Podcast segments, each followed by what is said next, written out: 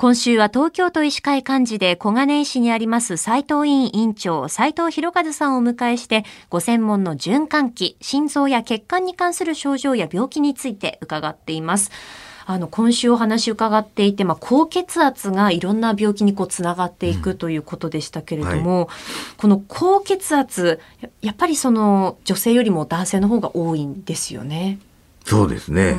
のやはり男性の方が不摂生をする機会が多いということじゃないかと思いますけどね、それと女性の場合はあの閉経前は女性ホルモンがたくさん出ていて、はい、女性ホルモンはその動脈硬化に対して予防的に働くので、えー、非常に女性は守られていると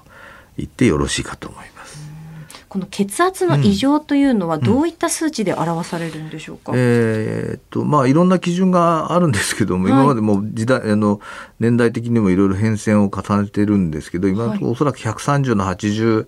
以下というのが正常であるというふうに考えられていますね。うんで高血圧っていうのも140の90以上。これまあ血圧っていうのは上と下ってよく言いますけどね、はい、え脈圧というこう上がったり下がったり上がったり下がったり圧は血管の中でしているのでその上の圧と下の圧で表現するんですけど、うん、140の90以上になると高血圧と。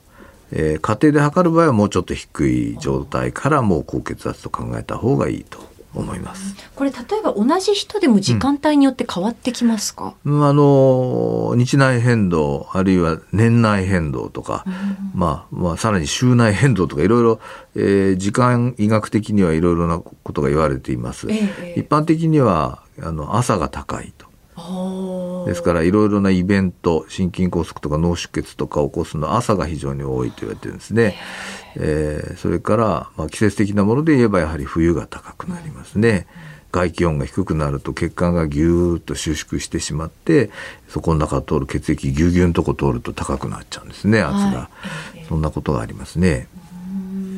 そういったまあ日の中であったりとか、うん、季節の中でこう変動があると、うん、こう気になる方っていうのは毎日やっぱり記録を取ったりすることも大切になってきます、うん、あの最初あの医院に来られて、はい、まあ、そこで測って150の90ぐらいある方えー、これまずすぐ薬を使うというよりは、はい、まあ、塩分を制限していただいて、うん、適度な運動をしてくださいという生活指導と、はい、それから毎日朝晩と日に2回ぐらいは血圧を測って、ええ、血圧手帳というのを差し上げるんですけどでそれに書いて持ってきてねというふうにお話をします。一月ぐらいつけてもらって、はい、えー、それでお家でもやっぱり150越すことが多いとかいうことになりますと、えー、血圧の高血圧の治療を始めるということになります。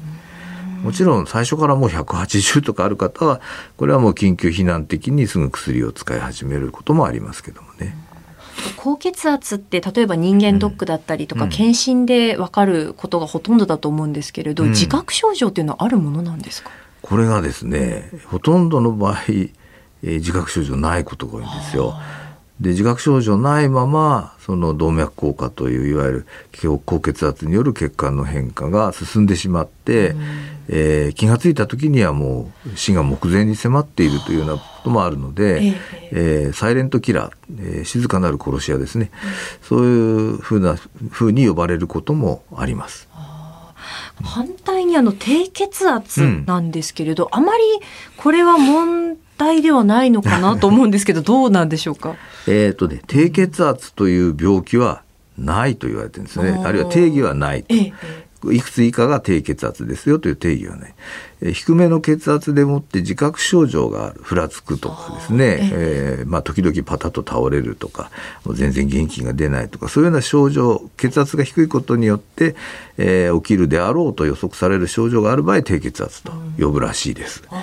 で、まあ、血管にとっては血圧は低いほどいい。ザローアザベタという言い方があるんですけど、はい、そう言われてますので実際低血圧が、えー、非常に、えー、治療対象になることはありません。斉藤委員長斉藤博和さんにお話を伺っています。先生明日もよろしくお願いします。よろしくお願いします